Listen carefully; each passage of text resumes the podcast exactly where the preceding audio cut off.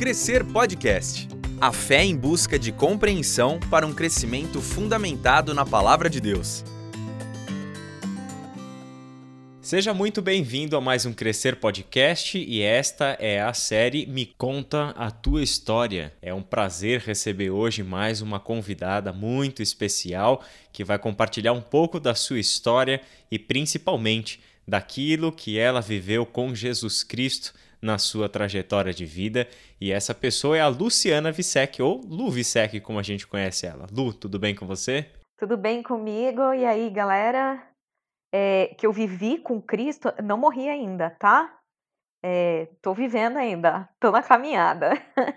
Graças a Deus por isso, né? Seria muito estranho uma gravação se você já tivesse morrido, né? Ô Lu, deixa eu te perguntar uma coisa pra gente começar. Você é de onde? Você nasceu aonde e onde você foi criada? Eu sou de São Bernardo do Campo, nasci lá, Batateira, e fui criada lá mesmo. Não me lembro de ter me mudado, inclusive. Foram os meus 30 anos 31 anos na mesma casa, inclusive. São Bernardo do Campo, que terra legal, grande ABC. Eu sou da Moca de São Paulo e tive que ir para São Bernardo, para Santo André, São Caetano várias vezes. Cheguei a trabalhar nessa região também. Muito gostosa a sua cidade. Cidade fria, já tem aquele clima do litoral já, né, Lu? Não, fria, fria. É tipo Gotham City.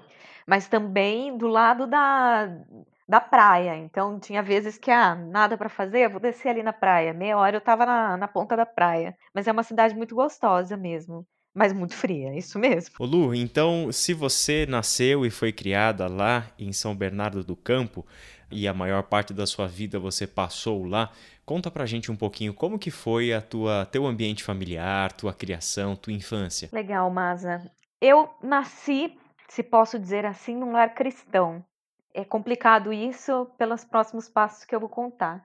É, mas eh, a nossa família era éramos minha mãe, meu pai, meu irmão e eu. E a minha infância, a minha adolescência foi bastante conturbada por uma série de, de coisas.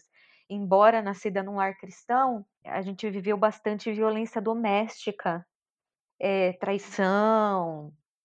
É, meu, minha mãe entrou em depressão, meu irmão, ele muito cedo, ele conheceu as drogas e ele é, é dependente químico, é, do uso de crack, que é, o, é, a droga mais agressiva hoje que a gente conhece. É, meu pai passou boa parte da, da, nossa vida fora, trabalhando muito, ou em outro país, e ele sempre foi extremamente ausente. E quando ele estava presente, era um ambiente de bastante agressividade, né? É, então, a, a, minha infância e a minha adolescência foi um pouco conturbada nesse sentido. É, eu fui de rua, eu, eu fui de rua, Masa. A minha infância foi na rua. Aquele estilo mesmo, só entra quando a mãe aparece na esquina pra, com, com a cinta na mão, entra para casa agora. Sempre foi muito assim lá em casa.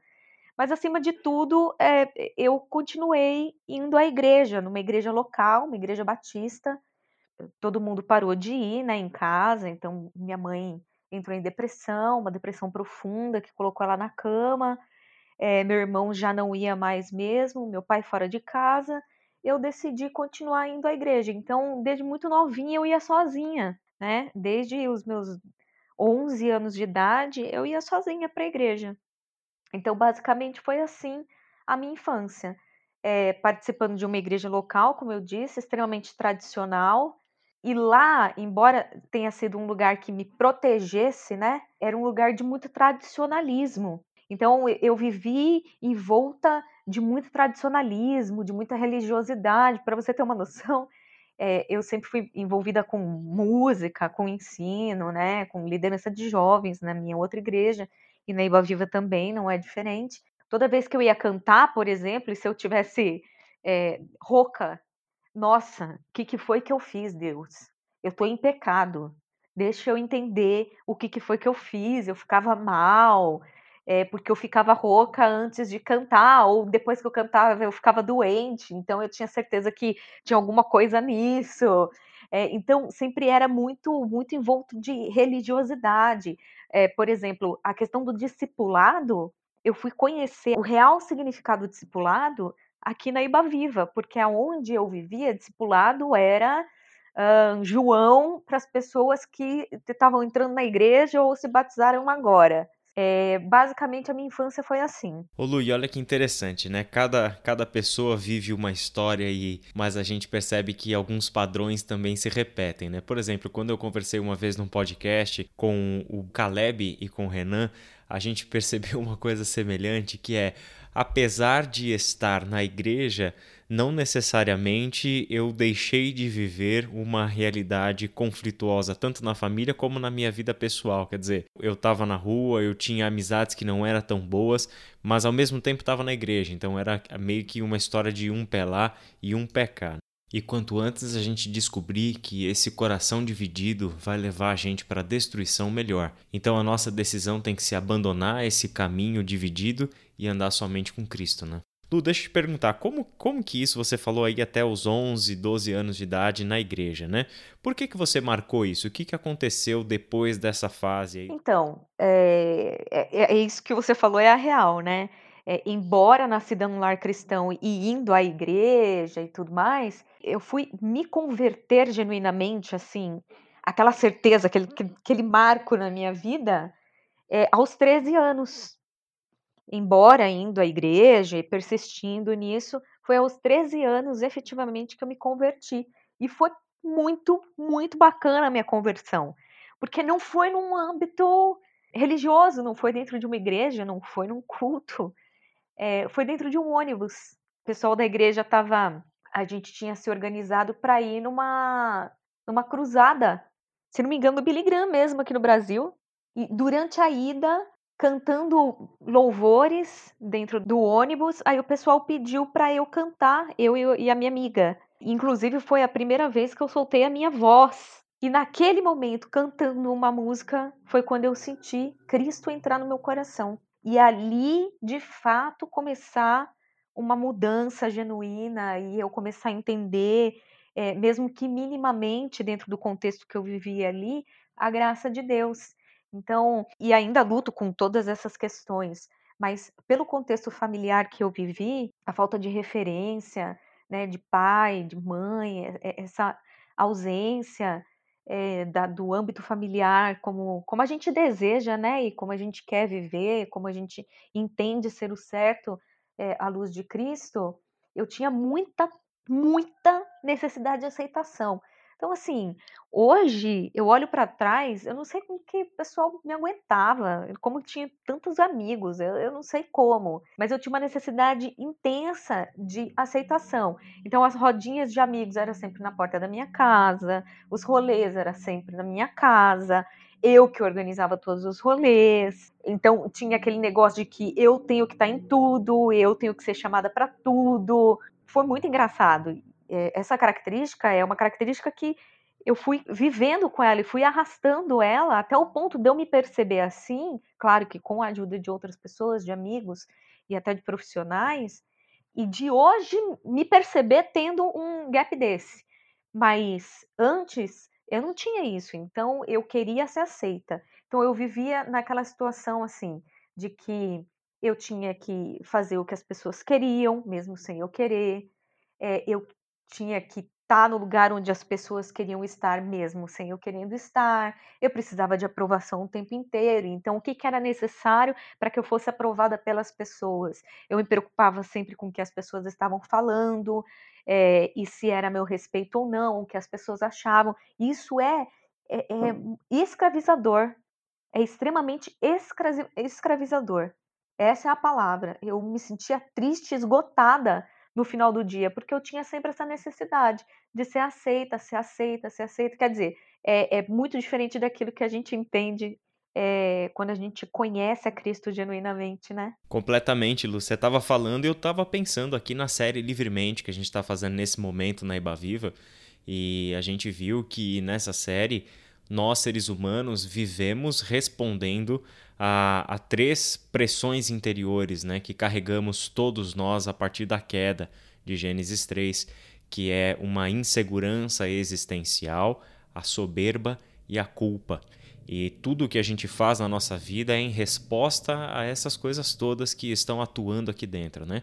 Então, isso que você acabou de contar da sua história, do que você viveu, é você ter vivido intensamente a escravidão mesmo, né? Exatamente a palavra que você usou, é de você viver escrava de algo que é uma necessidade gigantesca de ser aceito. Por quê? Porque você está vivendo dentro de uma de uma insegurança existencial onde todas as coisas têm que girar em torno de você e você precisa se assegurar nisso, né? É, eu precisava eh, ter no meio das pessoas aquilo que eu não tive em casa, né? E Teve um, um fato que foi aonde virou a chave mesmo, foi muito interessante. Foi um final de ano. Geralmente eu passava com os meus amigos, nunca passava em casa, não, não tinha essa, esse conceito de Natal, de Ano Novo, como hoje eu vivo, por exemplo. Então, era final de ano, não tinha rolado nenhuma organização assim de evento entre os meus amigos. E naquele tempo, mas eu não sei se era Orkut ainda. Mas naquele tempo eu acessei alguma rede social, porque eu nunca tive Facebook. Eu acho que foi Orkut mesmo. Eu acessei a rede social e vi que alguns amigos meus estavam na casa de um amigo que tem casa na praia. E aquilo me revoltou. Eu passei a madrugada virada de ano novo chorando na cama. E aí, naquela semana seguinte, eu ia ter um encontro com a minha psicóloga. Nesse tempo, eu estava fazendo terapia. E aí, ela, e aí, como é que foi? Seu final de ano e tudo mais, né? Foi legal? Foi em família, em amigos? Conta um pouquinho para mim. E aí, eu comecei a chorar, revoltada. Aí, eu disse para ela: é um absurdo. Eu não sei o que foi que eu fiz pro meu amigo para merecer isso. Eu faço de tudo por ele. E quando eu acessei minha rede social, eu vi que ele foi pra praia, chamou outros amigos nossos e ele não me chamou. O que, que foi que eu fiz? Eu tô muito magoada, tô muito chateada. Ela virou para mim assim, séria, e falou assim: Luciana, na boa, como você é mimada, né? Quem disse que as pessoas precisam te chamar para tudo? E quem disse que quando elas não te chamarem é porque elas não te amam ou por algo que você fez ou deixou de fazer por elas, para de pensar que o mundo gira ao seu redor. Nossa, ali eu tive um baque, viu? Ali eu tive um baque. Aí eu comecei a entender. Falei, tem razão. Eu não tenho que me esforçar para saber o que as pessoas estão pensando a meu respeito. Eu não tenho que me esforçar para ser aquilo que eu não sou. Eu não preciso fazer isso. Foi aí que eu comecei a entender um pouco mais de Cristo, viu, Maza? Que experiência legal. Dura, né? Uma experiência dura quando nós somos confrontados com a nossa realidade, quando alguém é usado por Deus para colocar a gente na frente do espelho e a gente perceber quem verdadeiramente é e quais são os nossos padrões de, de comportamento. Né? É uma experiência dura, mas tremendamente necessária para que a gente se descubra, para que a gente alcance libertação, como você falou, e principalmente para que a gente conheça mais o Senhor e aprenda a depender somente dele, da sua graça e da sua paz. Ô Lu, uma outra coisa que me chama atenção é o seguinte: você falou que se converteu aos 13 anos de idade. Esse foi um, um marco na sua vida, né? Agora, a gente sabe, à luz da Bíblia, que a salvação ela tem início e ela tem um processo. A salvação não é uma lavagem cerebral que acontece instantaneamente na nossa vida. Isso significa o quê? Que quando nós nos convertemos a Cristo Jesus, nós apenas tivemos um start, o início foi ali. E esse início nos coloca em um longo processo de transformação interior, de transformação de comportamento, de transformação das nossas convicções, de relacionamentos e assim por diante. Isso significa então que é normal que depois de convertidos a Cristo Jesus, a gente ainda enfrente diversas crises e, na verdade, conhecendo a Cristo é que nós vamos ter que nos deparar com muitas outras crises que nós nem imaginávamos que precisávamos passar por elas, né? Me conta como que foi a partir desse início da sua conversão aos 13 anos, como que foi esse processo de salvação e quais foram as crises que você enfrentou nesse período da sua vida até a sua juventude? Então, Maza, é, essa questão desse processo de ser o centro das atenções de, e de entender que eu não preciso viver nessa escravidão foi uma destas grandes crises que eu enfrentei. Outra crise que eu tinha e tenho, tá? É, eu seria hipócrita de falar que sou curada disso, porque eu não sou curada disso. É orgulho, né? Às vezes eu ainda me pego e já me peguei muito é, querendo, querendo elogio, querendo reconhecimento, principalmente no, no âmbito profissional. Eu sou relações públicas, trabalhei muito tempo em marketing. Hoje eu sou supervisora comercial de uma empresa da área da saúde, ramo que eu atuo há 15 anos. E por volta e meia eu me encontro nessa situação, como eu já me encontrei inúmeras vezes, querendo aprovação, querendo palavras de elogio, ou o inverso também, né? Não ter o elogio e ver outro sendo elogiado. Isso me machucava bastante. Por volta e meia, eu acho que a palavra certa a ser usada é que muitas vezes eu tinha inveja de pessoas que tinham maior destaque do que eu. Então, essa foi uma crise muito grande esse processo de entender que isso não tem nada a ver com Cristo, de que ele que tem que brilhar, ele que tem que fazer a diferença, que não sou eu. É, agora mesmo eu estou lendo o livro Como Integrar Fé e Trabalho do Tim Keller, fala justamente sobre isso, sabe? Tim Keller aborda assim: é, quem disse que você vai ser sempre o melhor em tudo? Quem disse que você está onde você está para ser o melhor profissionalmente? E não é esse o propósito, muitas vezes não é esse o propósito. Está sendo difícil de ler esse livro, porque é uma das crises que eu tenho. É, esse contexto todo que eu contei me fez exigir muito de mim, querer ser perfeccionista, não me permitir errar. Então, todas as vezes que eu errava, era muito duro para mim, era muito difícil. E aí, o que, que eu faço? E eu luto muito contra isso, mas sempre, sempre foi uma reação minha quando eu erro e entro no processo né, de, de reconhecimento do erro, de culpa, de dor, de arrependimento, eu me recluso. É muito difícil eu encontrar apoio. Eu tenho amigos, e sempre tive amigos, extremamente acessíveis, e, e eu me fechava, né, eu, eu me segurava. Eu acho que essa crise do orgulho é uma que Deus tem trabalhado desde lá de trás, desde quando eu era uma adolescente é, assim, querendo ser a, a top master, sempre muito divertida, e as pessoas olhavam para mim como referência sempre, e eu me exigia muito, né? E Cristo, ele não tem nada a ver com isso, né? Ele é, é, é ao contrário. Uma vez o Renan falou e eu não consigo me esquecer, e eu tomo isso como premissa na minha vida, Masa. Ele falou assim para mim. Aliás, eu acho que ele falou isso no encontro do Escape, que nós estamos dentro de um quarto escuro e na ponta desse quarto tem uma vela acesa.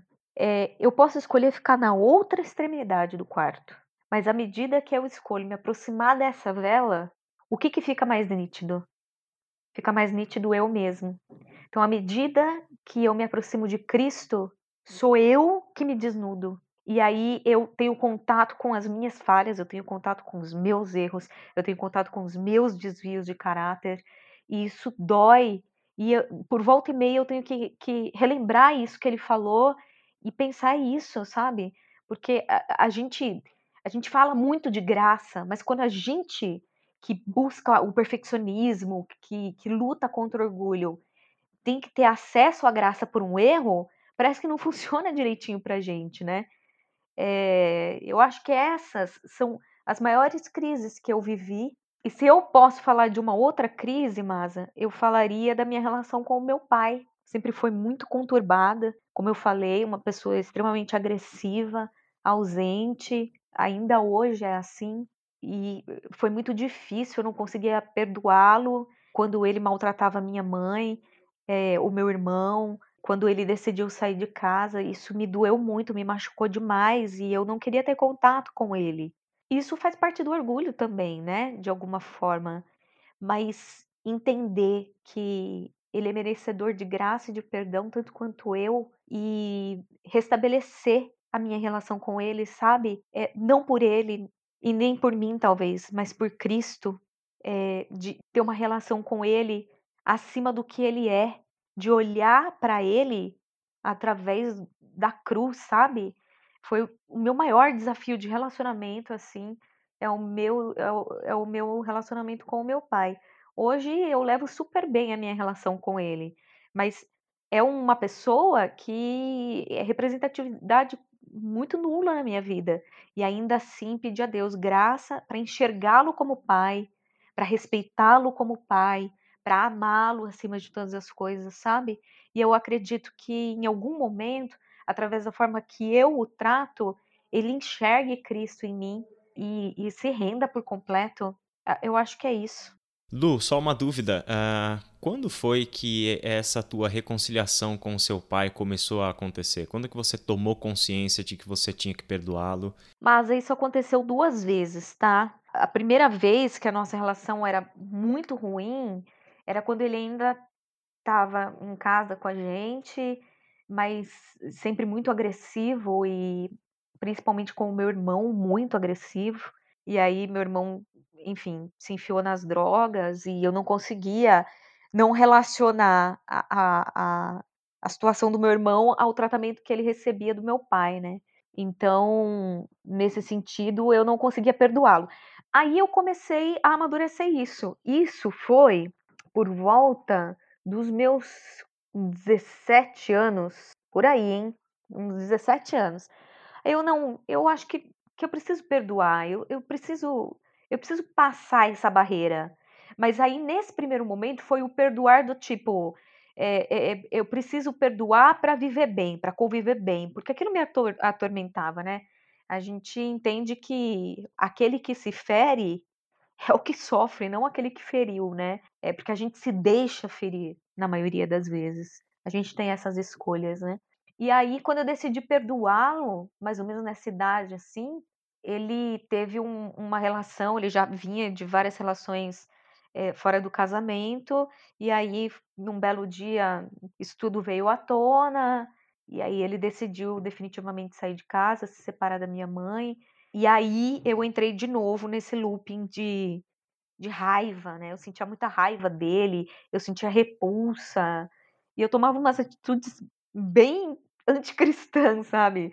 É, tipo, ele tava na sala e para eu entrar em casa, ou eu passava pela sala, ou eu passava pelo corredor e entrava pela cozinha. Então eu ia pelo corredor, entrava pela cozinha, ia para o banheiro e ia para o meu quarto. Para não ter contato com ele, eu olho para isso, eu tenho até vergonha de falar isso. E aí foi depois, eu vou te falar, ele saiu de casa, eu tinha 21 Aí ele foi embora definitivamente para Campinas para morar com a atual esposa dele. Então, por volta dos 22, 23 anos, é que definitivamente eu entendia que era preciso perdoar pela graça. Perdoar porque eu antes precisava de perdão, sabe? E tentar estabelecer uma relação com ele, uma mínima relação possível. E por incrível que pareça, eu tive uma depressão também, por volta dos meus 28, 29 anos, por conta de um relacionamento. E eu decidi vir para cá, para Vinhedo, onde os meus tios moram, né? É, me curar dessa depressão. Fiquei um mês com a minha tia e aí fui morar com o meu pai, né? Com meu pai, com a esposa dele, por sete meses. E eu vejo isso com, com graça, sabe? Porque foi a oportunidade que Deus me deu para entrar de novo na vida dele, para me aproximar de novo dele e não deixei de ter contato com as mesmas crises. Uma pessoa violenta, um cara de difícil trato, não sabe conversar direito e tudo mais, e eu tendo a oportunidade de conviver com ele. É, foi, foi libertador, Masa. Foi libertador. Isso que a gente vê, Lu, quando a gente percebe de fato a graça agindo na nossa vida, né? Você me contou uma história agora que mostra de uma forma tão bonita quando o ressentimento cede lugar, é substituído pela graça e pelo perdão. É por isso que as histórias, mesmo quando a gente está lendo um livro ou assistindo um filme, as histórias de perdão e graça comovem tanto, mexem tanto com o nosso interior porque mostram esse poder. O ser humano foi feito para trabalhar pela lógica da graça e do perdão e não pela lógica da ira e do ressentimento. É algo que a gente aprende abundantemente com a Bíblia, né? Lu, você chegou em Vinhedo já na sua história, na sua trajetória, e é mais ou menos nesse período então que você veio parar aqui na Ibaviva? Foi isso mesmo. Há uns cinco anos, quando eu vim para cá me curar da minha depressão, sair daquele ciclo que eu estava, daquele círculo, daquele ambiente que eu estava, é, para buscar a cura que eu vim para cá. E, e aí eu comecei a pedir a Deus um, um caminho para caminhar aqui, para ter uma nova vida, um novo recomeço e tudo mais. E aí eu conheci a Iba Viva, através de um primo que nem vai mais na Iba Viva, e aí eu conheci a Iba, não queria ficar, não queria ficar, é uma igreja muito grande, eu vinha de uma igreja pequena, engraçado, né? Agora pensando nisso, por que, que eu não queria ficar? Olha o meu pensamento, não, uma igreja muito grande, ninguém nem vai falar comigo, nem vou ser notada. Ai, é impressionante, né? E aí, é...